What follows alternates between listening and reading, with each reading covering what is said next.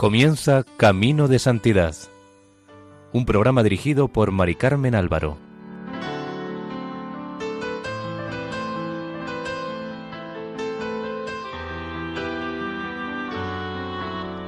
Nuestra cordial bienvenida a Camino de Santidad, un programa realizado por el equipo de Radio María en Castellón, Nuestra Señora del Lledo. Les invitamos a escuchar el capítulo decimoséptimo y último de la vida de San Juan Bosco.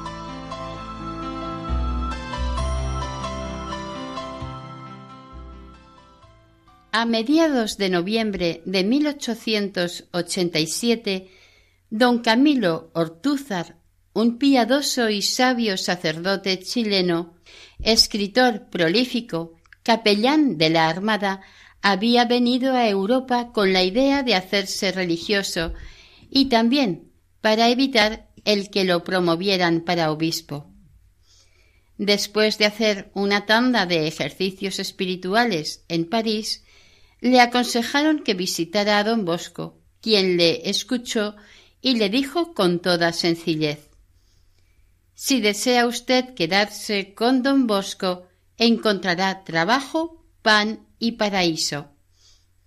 Como en aquel momento era mediodía, lo invitó a rezar el ángelus. Después lo acompañó al comedor y lo presentó a los otros superiores diciendo He aquí un nuevo salesiano que nos envía el Señor. Don Camilo, al rezar el ángelus con don Bosco, experimentó un consuelo tan íntimo que no tuvo la menor duda en aceptar la invitación del santo, aunque hasta aquel momento no había pensado en hacerse salesiano. Este santo sacerdote vivió todavía varios años, escribió una hermosa vida de don Bosco y falleció santamente en Niza a los cuarenta y seis años.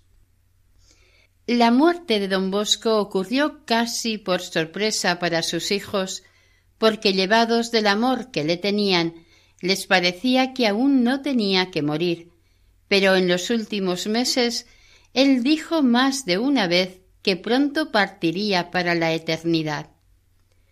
A pesar de ello, sus palabras no se comprendieron bien hasta después de su muerte. Varias veces se había tratado el tema de la necesidad de comprar un terreno en el cementerio para la sepultura de los salesianos. Pero como las gestiones con el ayuntamiento se alargaban, don Bosco le decía bromeando al ecónomo Si no te das prisa, haré que me lleven a tu habitación cuando me muera. Piensa en ello. Otra vez le dijo No compres ningún nicho en el camposanto. Búscame un sitio en una de nuestras casas aunque seguía ocupándose, pensando e intentando poner en marcha nuevos proyectos, estaba verdaderamente agotado. Los que le veían decir la Santa Misa debieron comprender también que su fin estaba cerca. La celebraba con mucho esfuerzo y en voz muy baja, en la capillita contigua a su habitación, con frecuentes interrupciones por la fuerte emoción que sentía. Desde varios meses antes ya no podía volverse a decir el Dominus Bobiscum.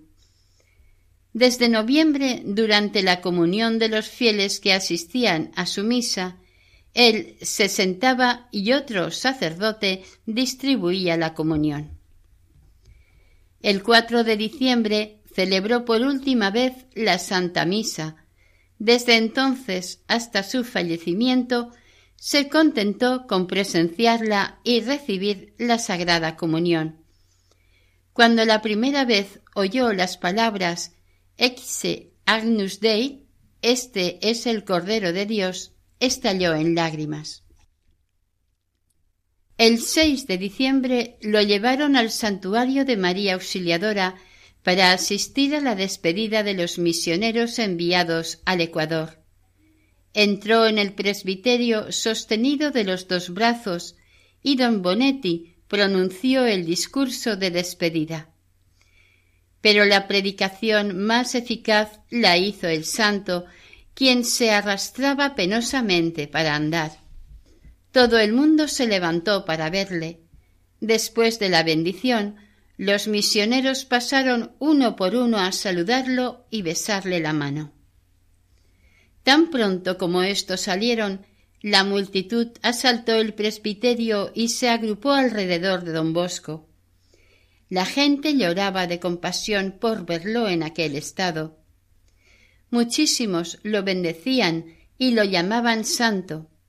Al atravesar el patio fue aclamado frenéticamente por los chicos. Él, sumamente cansado, se retiró a su habitación. Aquellos días dictó, como último recuerdo, algunos pensamientos para animar a los cooperadores a dar limosna y a cuidarse de los niños abandonados. El 7 de diciembre llegó de América Monseñor Cagliero. Se había salvado, casi por milagro, en una caída mortal a los pies de los Andes. Una vez repuesto, emprendió la visita de su amplio vicariato.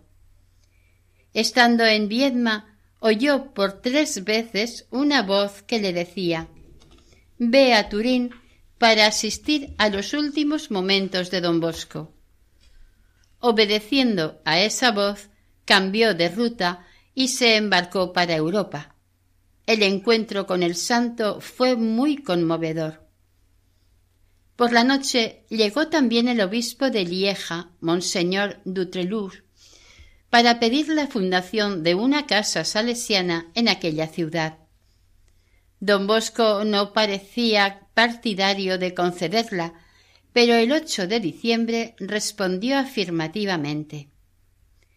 El cambio se debió a que por la noche la Inmaculada le había dicho que agradaba a Dios que los salesianos abriesen una casa en Lieja, ciudad del Santísimo Sacramento. Al día siguiente, Monseñor Cagliero le presentó una niña exsalvaje de la tierra de fuego, diciendo He aquí, queridísimo don Bosco, una primicia que le ofrecen sus hijos. Ex ultimis finibus terrae. La pequeña Arrodillada y pronunciando las palabras como podía, le dijo Le agradezco, queridísimo Padre, que haya enviado a sus misioneros a salvarnos a mí y a mis hermanos. Ellos nos han hecho cristianos y nos han abierto las puertas del cielo. Con una dulce sonrisa expresó el santo cuánto le agradaba aquella primera flor recogida en aquellas tierras que fueron el objeto de sus más vivos deseos. El 17 de diciembre por la tarde, unos treinta jóvenes de las clases superiores subieron a su habitación para confesarse. A pesar de que se les dijo que no era conveniente que don Bosco los confesase porque estaba muy cansado, no se movieron de allí. Querían a toda costa tener aquel consuelo. Se lo dijeron al santo y aunque sabía que aquello le causaría muchísimo cansancio, dijo varias veces Bueno, es la última vez que podré confesarlos. Y muy conmovido los hizo entrar. El 19 de diciembre se organizó una pequeña exposición de objetos enviados de la Patagonia, como homenaje al Papa, con ocasión de su jubileo sacerdotal se invitó a varios bienhechores y amigos a verla, y estuvo hablando con ellos durante la comida con afectuosa familiaridad. Al día siguiente fueron a visitarlo ilustres personajes de Chile que iban a Roma. Uno de ellos, al verlo, tan débil y respirando con fatiga, le dijo que ellos rezaban mucho al Señor para que lo librara de las molestias que tenía y lo conservara todavía mucho tiempo. El santo le respondió que deseaba ir pronto al paraíso, para desde allí poder trabajar por su sociedad y por sus hijos y protegerlos. Y añadió Aquí ya no puedo hacer nada por ellos. El día veinte recibió la Sagrada Comunión en la cama. Después se levantó y estuvo ocupado bendiciendo, consolando, socorriendo y aconsejando a todos los que fueron a verlo.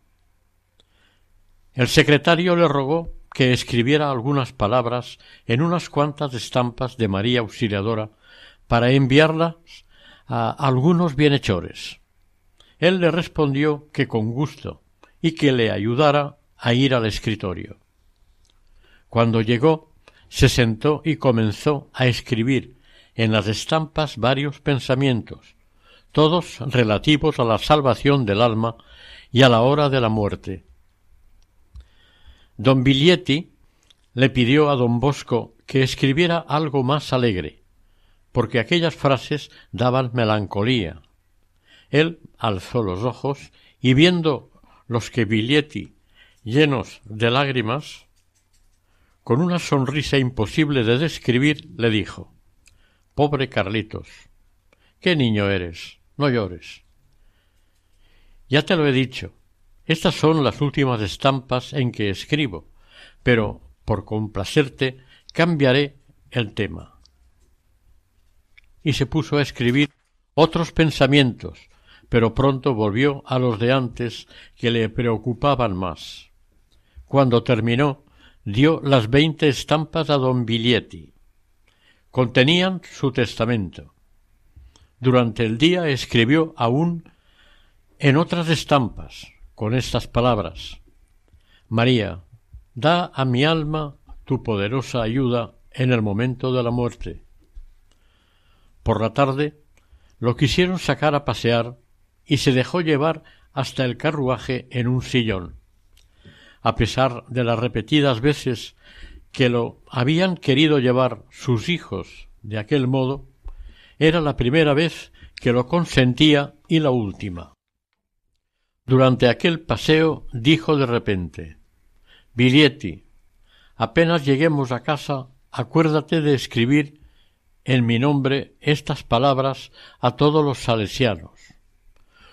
Los superiores salesianos tengan siempre gran benevolencia con sus inferiores y especialmente traten bien y con caridad a la servidumbre. Poco después lo visitó el médico de cabecera, el cual lo encontró muy agravado y lo hizo acostar. Luego don Bosco le dijo al seminarista Testa Ahora no me queda más que tener un buen final. Y le repitió Sí, no me queda más que tener un buen final. En los días siguientes la gravedad se fue acelerando. El 23 se comenzó en el santuario la adoración continua ante el Santísimo Sacramento para implorar su curación. Cada media hora se turnaban los alumnos, distribuidos por clases o talleres. Él mismo recomendaba que se rezase.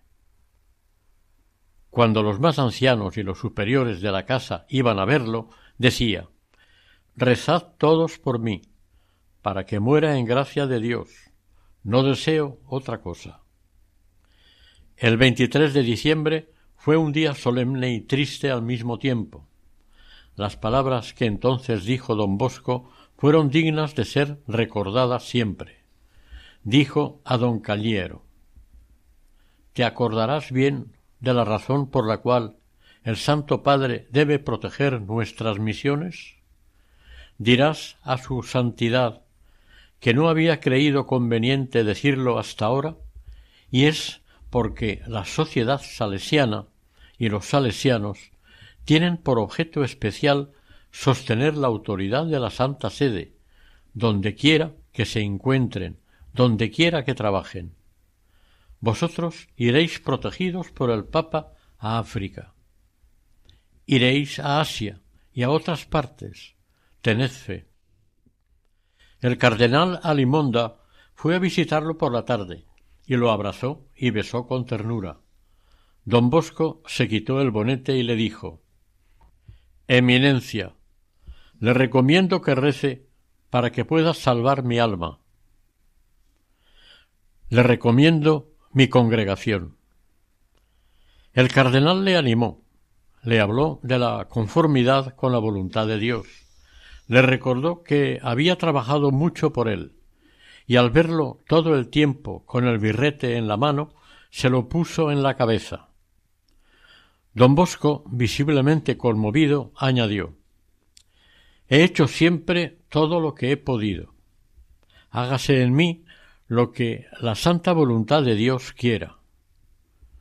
Después el santo volvió a insistir sobre la autoridad del Papa, y al hablar de ello se entusiasmaba. Don Cagliero, que estaba al pie de la cama, le ratificó que le diría al Papa que los salesianos están para defender la autoridad del Papa donde quiera que trabajen, donde quiera que se encuentren. El cardenal añadió Pero usted, don Juan, no debe temer a la muerte. Usted que ha recomendado tantas veces a los demás que estén preparados. Don Bosco terminó diciendo humildemente Lo he dicho a los otros, pero ahora tengo necesidad de que otros me lo digan a mí. Pidió su bendición al cardenal, el cual, al despedirse, le volvió a abrazar muy conmovido. A las cinco llegó su confesor, y en otro tiempo compañero de seminario, con el cual permaneció sólo durante algunos minutos. Este, en 1885, había caído enfermo de muerte, y don Bosco le dijo Alégrate, no temas. ¿No sabes que te tocará asistir a don Bosco en sus últimos momentos? La profecía se estaba cumpliendo. La víspera de Navidad, por la mañana, pidió la Sagrada Comunión como viático. Monseñor Cagliero lo llevó con toda solemnidad acompañado de un largo cortejo de niños vestidos con sotana y sobrepelliz, hasta la puerta de la habitación del santo, quien, vuelto a algunos sacerdotes que estaban a su alrededor, les dijo repetidas veces Ayudadme, ayudadme vosotros a recibir bien a Jesús. Yo estoy turbado. Y añadió A tus manos, Señor, encomiendo mi espíritu. En esta escena tan conmovedora no se oían más que sollozos. Incluso Monseñor Cagliero no pudo contener las lágrimas.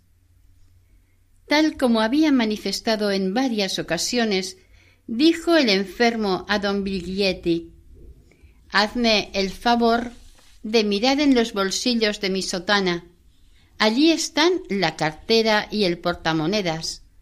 Creo que no habrá nada dentro, pero si hay algún dinero, entrégaselo a don Rúa. Quiero morir de modo que se pueda decir Don Bosco ha muerto sin un céntimo en el bolsillo. Una cosa sola pido al Señor, que pueda salvar mi pobre alma. Te recomiendo que digas a todos los salesianos que trabajen con celo y con ardor. Trabajo, trabajo, dedicaos siempre e incansablemente a salvar almas. Una hora antes de medianoche rogó que pidiesen una bendición especial al Papa. Aquellos últimos días la recomendación más frecuente que hacía era Salvad almas, salvad almas. Ahora os toca a vosotros. Yo no puedo hacer nada. Oh, cuántas almas salvará María Auxiliadora por medio de los salesianos. El día de Navidad llegó la bendición de León XIII, quien apenado por la enfermedad de don Bosco rezaba por él. Fueron a visitarle varios obispos. El día 26 fue a despedirse el cardenal Alimonda, que debía ir a Roma. Porrumpió en lágrimas, lo abrazó varias veces y lo bendijo con gran cariño. También fue a visitarle la superiora general de las hijas de María Auxiliadora a implorar su bendición. El santo le dijo Sí, bendigo a todas las casas de las hijas de María Auxiliadora. Bendigo a la superiora general y a todas las hermanas. Procuren salvar muchas almas. Luego, la madre general le pidió un recuerdo especial para ellas. Don Bosco respondió Sí, con gusto. Amaos mutuamente en el Señor. Compadeceos en vuestros defectos, ayudaos en el trabajo, rogad las unas por las otras. El santo sabía que se moría y sin duda, por lo que decía, conocía el día de su muerte. El 29 estuvo amodorrado. Por la tarde llamó a don Rúa y a monseñor Cagliero y les dijo que recomendasen a todos los salesianos que se amasen como hermanos y que propagasen fervorosamente la devoción a María Auxiliadora. La devoción a María Auxiliadora y la comunión frecuente fue el aguinaldo que dio a los salesianos para el nuevo año y para toda la vida. Las disposiciones de ánimo que demostró el santo durante su enfermedad fueron una gran serenidad que le hacía bromear en medio de sus dolores, una resignación plena y entera a la voluntad de Dios, un espíritu de fe y piedad extraordinaria, así como continuas demostraciones de caridad y cariño. El 31 de diciembre pidió la bendición de María Auxiliadora que había recibido muchas veces. Los médicos observaron bastante mejoría y dijeron que no presentaba síntomas de peligro de muerte, lo cual daba esperanzas de recuperación. Dios sea bendito, escribía el periódico L'Unità Católica, que nos favorece con este consuelo al expirar el año 1887 y al comenzar el de 1888. El interés por la salud de don Bosco era general, incluso el Papa. Todos manifestaban interés por él. El 7 de enero por la tarde, por consejo de los médicos, se le llevó pan rallado y un huevo. Antes de tocar tan escaso alimento, se quitó el birrete, se santiguó y rezó con fervor. Comió, le sentó bien, y con vivacidad empezó a pedir noticias de muchas cosas. A don Lemoine le dijo que nunca se había encontrado tan bien. Había estado veintiún días en cama con la mente debilitada y de pronto estaba perfectamente bien. Eso solo se entiende, como dijo don Bosco.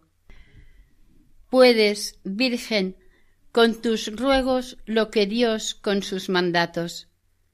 Ciertamente esta no es todavía mi hora. Podrá ser dentro de poco, ahora no.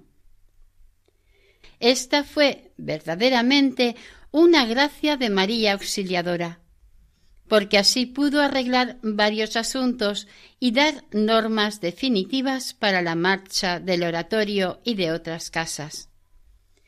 El 18 de enero la mejoría continuaba y los médicos mandaron que le sentaran en un sillón para que respirara mejor cuando pudiera levantarse. Pero él dijo que aquellos preparativos eran inútiles. El 20 de enero cesó la mejoría. El 25 el enfermo volvió a estar como un mes antes. Pero a pesar de ello, al ver la ansiedad y el temor que mostraban los que le rodeaban, trataba de animarlos gastando bromas. Sin lamentarse, dejaba entrever hasta qué punto había llegado su agotamiento, al mismo tiempo que trataba de hablarles a pesar de su poca voz. Cuando en medio de sus dolores se le invitaba a que recordase a Jesús sufriendo en la cruz sin poder moverse, decía Sí, es lo que siempre hago. Don Sala quiso animarlo y le dijo que tenía que estar contento de haber conseguido, a una costa de tantos sufrimientos y fatigas, fundar la sociedad salesiana y extenderla por todo el mundo. A lo cual respondió que sí, que lo había hecho por el Señor y hubiera querido hacer más, pero lo harían sus hijos. Y luego, tomando un poco de aliento, prosiguió. Nuestra sociedad está guiada por Dios y protegida por María Auxiliadora. Después suplicó que le sugiriesen jaculatorias. A cada instante se volvía hacia el santuario, rezaba y se santiguaba devotamente. El 28 de enero, antes de recibir la Sagrada Comunión, dijo en voz baja Pronto llegará el fin. Y a don Bonetti Diles a los chicos que los espero a todos en el cielo. Estas palabras vinieron a aumentar la tristeza de todos.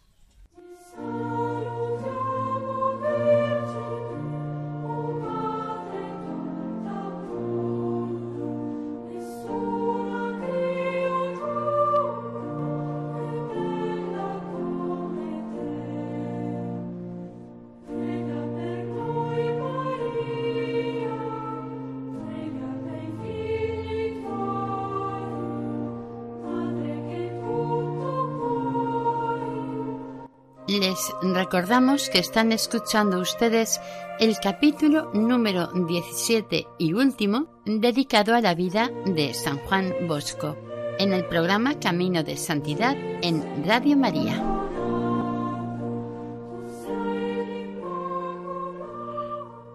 El 29, fiesta de San Francisco de Sales, exteriormente había alegría, pero interiormente dolor y angustia en los corazones Don Bosco recibió todavía la comunión, que fue la última. Después se quedó todo el día amodorrado, aletargado, y sólo salía de este estado cuando se le hablaba del paraíso o de cosas del alma. Con frecuencia exclamaba Madre, Madre, mañana. También decía Jesús, María, Jesús, María, os doy el corazón y el alma mía, y en latín, a tus manos, Señor, encomiendo mi espíritu. Oh Madre, Madre, abridme las puertas del paraíso. Durante la noche repitió varias veces, levantando la mano izquierda, porque la derecha la tenía paralizada. Hágase la voluntad de Dios. Todo el día y la noche siguiente continuó levantando la mano izquierda, de cuando en cuando con gran esfuerzo, para ofrecer a Dios el sacrificio de su preciosa existencia. A las diez de la mañana del 30 de enero, Monseñor Caliero empezó las letanías de los moribundos en presencia de muchos salesianos. Los médicos dijeron que por la noche o antes del amanecer habría volado al cielo. La noticia se difundió por el oratorio y desgarró los corazones. Don Rúa permitió a los salesianos que pasaran por la habitación y le estamparan un beso en aquella mano que tantas veces se había levantado para bendecirlos. Se acercaban de puntillas, se arrodillaban un instante y estampaban un beso. Fueron varios centenares, porque acudieron también los de colegios vecinos. Entrada ya la noche, y como parecía que no estaba para morir inmediatamente, algunos de los superiores se fueron a sus habitaciones, pero don Rúa y algunos más se quedaron con el santo. Este pasó la noche inmóvil y respirando con mucha dificultad. El 31 de enero, a la una y cuarenta y cinco, entró en agonía. Aprisa se llamó a, otros superiores, y en un momento estuvo toda la habitación llena de sacerdotes, seminaristas y coadjutores. Se arrodillaron todos. Don Rúa pasó al lado derecho del moribundo e inclinándose junto al oído del querido padre, le dijo con voz sofocada por el dolor Don Bosco, Aquí estamos nosotros, tus hijos. Le pedimos perdón por todos los disgustos que por nuestra causa ha soportado. En señal de perdón y paternal benevolencia, denos una vez más su bendición. Yo le llevaré la mano y pronunciaré la fórmula. Todas las frentes se inclinaron hacia el suelo, y don Rúa, haciendo un esfuerzo y pronunciando las palabras de la bendición, levantó la mano derecha paralizada de don Bosco e invocó la protección de María Auxiliadora sobre los hijos presentes y sobre los demás esparcidos por toda la tierra. A las tres de la mañana llegó un telegrama de Roma con la bendición apostólica con la siguiente dirección a don Bosco gravemente enfermo. A las cinco de la mañana la campana de María Auxiliadora tocó el Ave María. Todos los presentes en la habitación rezaron el ángelus. Don Bonetti susurró al oído del moribundo lo que otras veces le había repetido. Viva María. Cesó la respiración agónica que durante hora y media se había estado oyendo.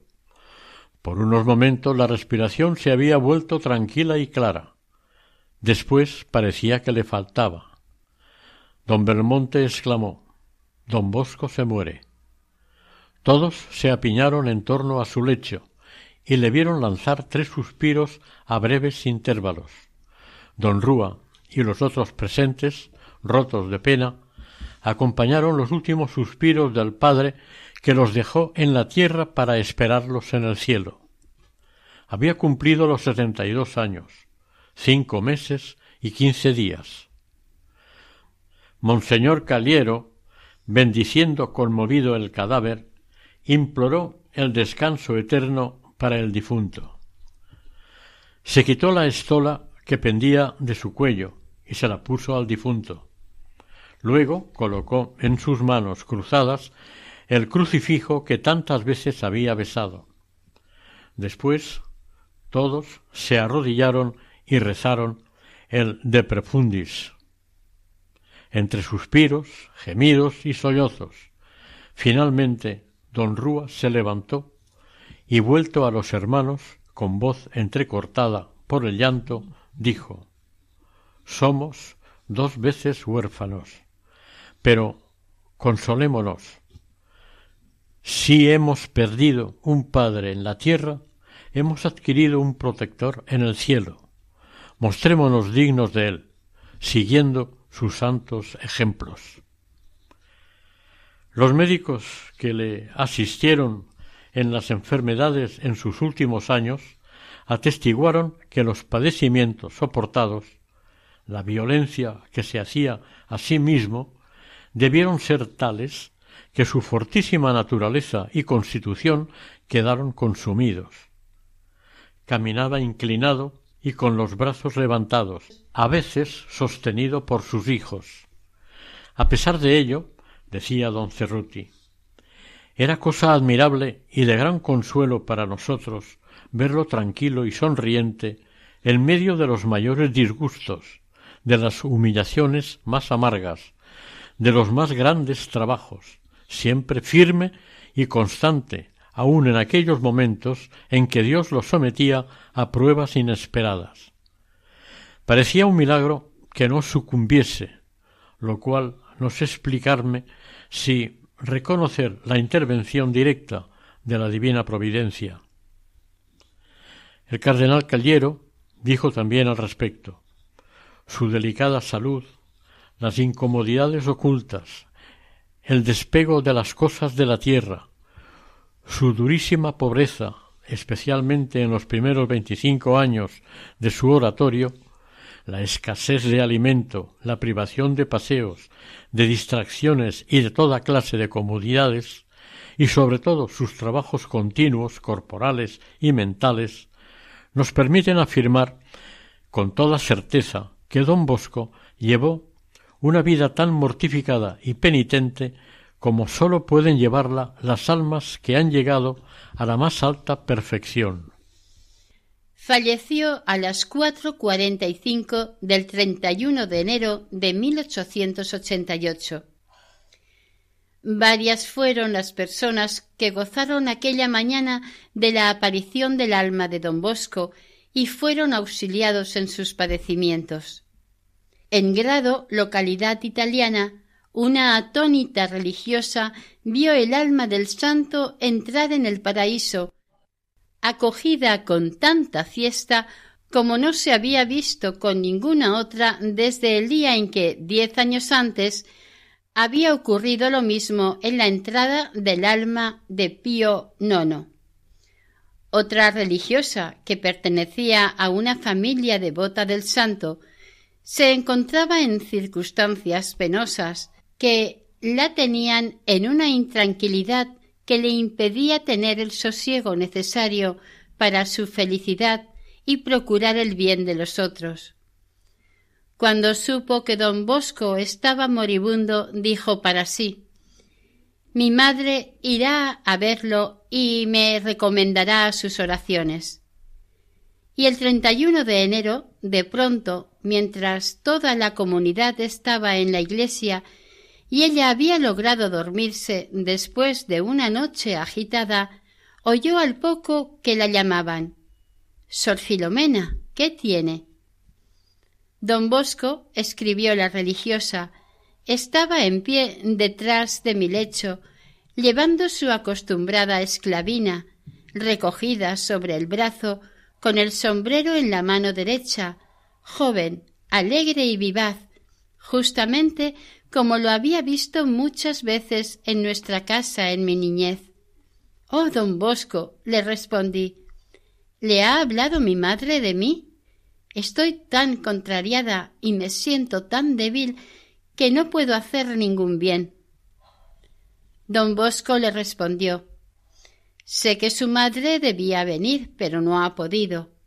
Oiga, cuando yo estaba en este mundo, muy poco era lo que podía hacer por usted y por su familia, pero ahora que estoy en el paraíso, mi poder se ha acrecentado.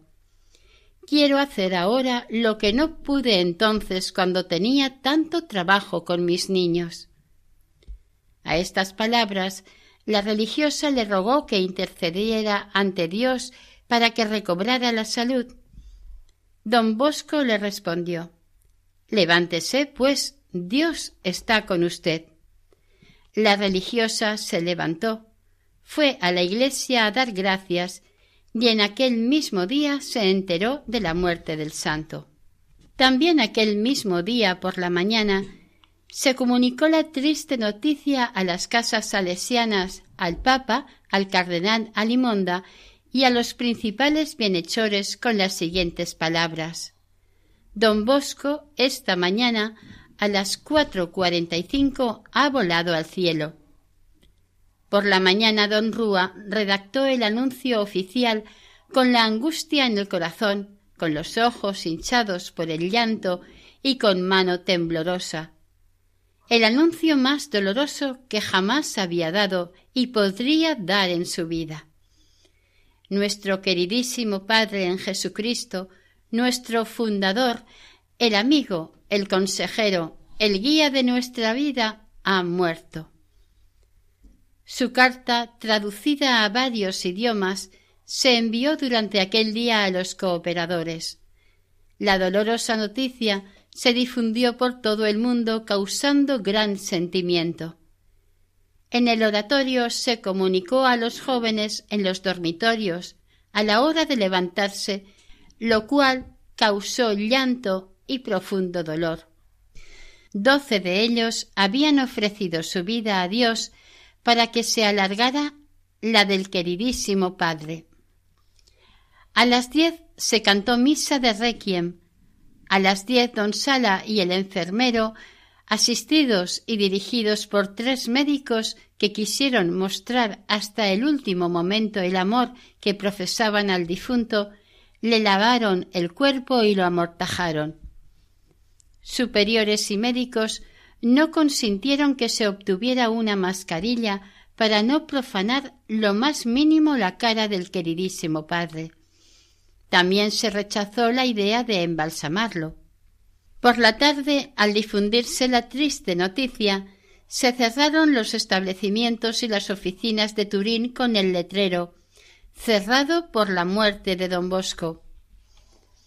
Durante todo el día fueron sus hijos grupos de sacerdotes, nobles y señoras devotas a rezar, besándole la mano y regándola con lágrimas. Todos, en vez de experimentar temor ante la presencia del cadáver, se sentían llenos de devoción y reverencia. Por la noche, un grupo de hijas de María Auxiliadora fue a besar la mano del fundador. Por la noche se reunió el capítulo superior de la sociedad para pedir a la autoridad competente la autorización para enterrar a don Bosco en la Basílica de María Auxiliadora o en el Seminario de las Misiones Extranjeras de Balsálice y comenzar inmediatamente las obras. La iglesia de San Francisco se convirtió en capilla ardiente. Apenas se abrió al público, en un momento se movió todo Turín.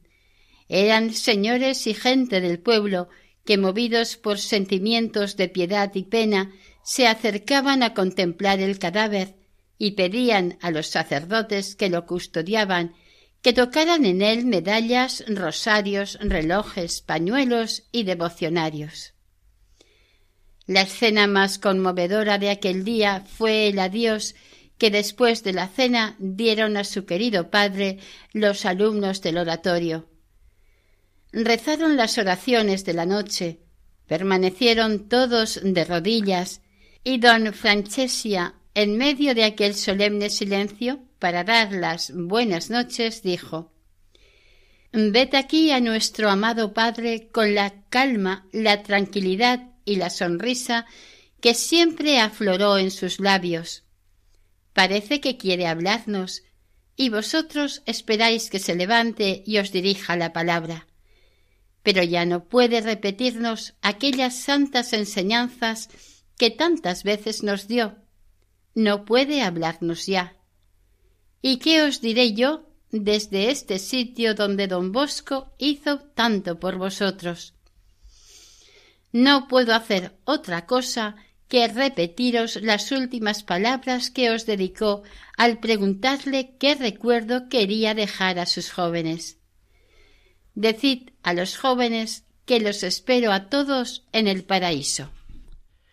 El gobierno italiano era algo reacio a dar permiso para que el santo fuera enterrado en una casa salesiana. Entonces, doña Dorotea y varias personas más desde Barcelona anunciaron que iban a Italia a traerse los restos e inhumarlos en la casa de Sarriá, sintiéndose España muy honrada en ser depositaria de tan sagrados restos. Esto hizo que el gobierno italiano se diera prisa en conceder el permiso solicitado. El ministro Crispi lo dio, pero para Balsálice, que está fuera de Turín, no para el oratorio, ni para el santuario de María Auxiliadora. Su cuerpo permaneció expuesto en la Basílica de María Auxiliadora hasta el 4 de febrero. De forma privada se efectuó el traslado del cadáver desde Turín hasta Balsálice, donde esperaban en dos filas y con velas encendidas los clérigos y los sacerdotes de la casa. En la antigua iglesia, Monseñor Cagliero cantó las exequias, a las cuales siguió el oficio de difuntos.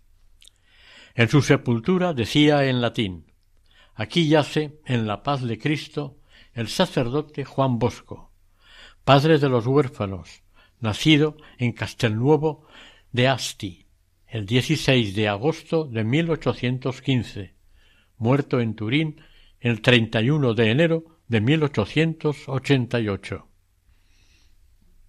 Posteriormente, en abril de 1929, los restos serían trasladados a la Basílica de María Auxiliadora en Turín, donde descansan actualmente. El Señor, inmediatamente después de la muerte de don Bosco, siguió obrando por su intercesión aquellas mismas maravillas que había hecho durante su vida visitando su sepulcro invocando su nombre y aplicando estampas suyas y reliquias, se curaron y curan muchas personas afectadas de enfermedades crónicas e incurables. Su fama de santidad fue creciendo por todo el mundo. En la Patagonia se le tiene gran veneración debido a algunos hechos prodigiosos, como son frecuentes apariciones. El salesiano don Evasio Garrone aseguraba haber visto muchas veces llegar al hospital de la misión de Diezma desde el centro del desierto o de pie de la cordillera a pedir ayuda a pobres indios que necesitaban ser operados o atención médica. Cuando se les preguntaba quién los había encaminado hasta allí, respondían un padre misionero. No había ningún misionero de viaje por aquellos lugares, pero ellos repetían que habían encontrado a un padre muy bueno, que les había hablado con gran caridad y les había dicho Id, id al hospital de la misión, y les había indicado el camino. Algunos, en los sitios más difíciles del camino, cuando no sabían orientarse, lo habían visto de nuevo. Bien a caballo, bien a pie, siempre sonriendo para animarlos a seguir el viaje e informándoles cómo seguir. No pocos pastores de grandes rebaños de ovejas o caballos que había en las pampas lo vieron en un caballo blanco, avisándoles de las amenazas de bandidos o de las tempestades de arena que solían arrasar aquellas regiones y así ponerlos a salvo. Todos, al ver por primera vez el cuadro de don Bosco en los corredores del hospital o en la sala de la farmacia, se alegraban al mirarlo y decían Este es el Padre que me ha hablado. En la tierra del fuego, muchos de los dos mil y pico largo de difuntos que descansan en el cementerio de la misión salesiana murieron confortados con la visión de don Bosco y María Auxiliadora. Ahí está la Virgen, qué bella es, qué bella es. Ahí está el Padre Grande que me llama y me sonríe. El Padre Grande, según su modo de expresarse, era el Santo. El proceso de beatificación se abrió en 1890. El 13 de julio de 1927, concluido el proceso sobre las virtudes y milagros de don Bosco, se hizo el reconocimiento de los restos mortales. Una vez terminado éste, estuvo varias horas expuesto a la veneración de los fieles. Estaba intacto, con sus ornamentos sacerdotales. Cuando se cerró el ataúd de nuevo para volverlo al sepulcro, había empezado un proceso de momificación.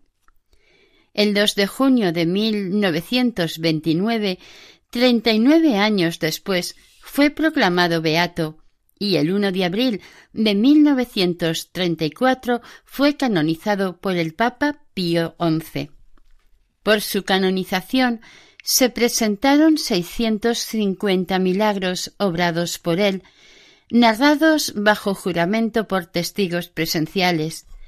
Después de muerto ha obtenido muchos milagros portentosos a favor de sus devotos. Fueron muchísimos los milagros o gracias alcanzados por intercesión del santo. El 2 de febrero de 1888, mientras estaba expuesto el cadáver en la iglesia de San Francisco de Sales, Sor Adela Marchese, hija de María Auxiliadora, que se había quedado totalmente ciega a causa de glaucoma y amaurosis, fue llevada ante los restos mortales la hicieron arrodillar, se le cogió una mano y se la pusieron sobre la del santo. Ella la estrechó, la besó, se la llevó a los ojos, los frotó con ella, pues permanecía flexible, y se hizo con ella la señal de la cruz, como si él la bendijese. Hecho esto, gritó Veo a don Bosco, veo a don Bosco. Instantáneamente había recuperado la vista que mantuvo perfecta todo el resto de su vida. El doctor Albertotti calificó esta curación de hecho excepcionalmente extraordinario. Su estatua fue colocada en un nicho reservado a los santos fundadores de órdenes religiosas en la Basílica de San Pedro, tal como había soñado mientras vivía. A los lados se encuentra acompañado por dos muchachos alumnos salesianos. Santo Domingo de Sabio y el argentino Beato Ceferino Namancurá. Don Bosco fue proclamado patrono de los editores católicos el 24 de mayo de 1946, patrono de magos e ilusionistas de España en 1953 fueron los mismos magos quienes, en un congreso internacional celebrado en Segovia, lo escogieron como modelo y protector, y patrono del cine por elección del antiguo sindicato de actores. En España es el santo protector de los estudiantes de formación profesional y su fiesta hasta hace poco se celebraba en todos los centros educativos que impartían este tipo de formación. También es el santo al que recurren los actores de doblaje, los capellanes de cárceles y las personas que trabajan en el circo. Desde el 17 de enero de 1958 también es patrono de los aprendices de Italia. En 1959, Juan XXIII dijo en un acto de veneración de las reliquias del santo Don Bosco, el mundo entero te admira, el mundo entero te ama. En 1988, con motivo del primer centenario de la muerte de don Bosco, el 31 de enero se celebró una Eucaristía solemne en Turín con cincuenta y ocho obispos salesianos, cuatro cardenales y el rector mayor, don Egidio Viganó. El 24 de enero de 1989, en la clausura de las celebraciones por el centenario de su muerte, Juan Pablo II proclamó oficialmente a don Bosco padre y maestro de la juventud. Su festividad se celebra el 31 de enero.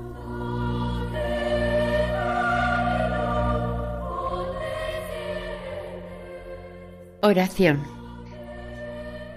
Oh Padre y Maestro de la Juventud, San Juan Bosco, que tanto trabajasteis por la salvación de las almas, sed nuestra guía en buscar el bien de la nuestra y la salvación del prójimo Ayudadnos a vencer las pasiones y el respeto humano. Enséñanos a amar a Jesús sacramentado, a María Santísima Auxiliadora y al Papa, y obtenednos de Dios una santa muerte, para que podamos un día hallarnos juntos en el cielo. Así sea.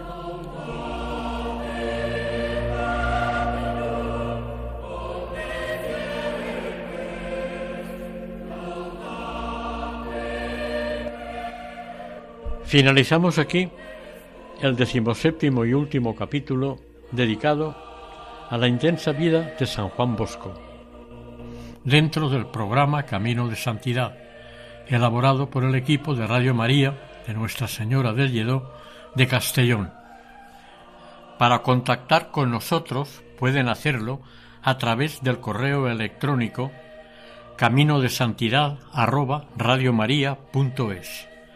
también lo pueden escuchar e incluso descargar en la página web de Radio María, sección podcast, y por teléfono en el número 91 8 22 80 10. Deseamos que el Señor y la Virgen les bendigan.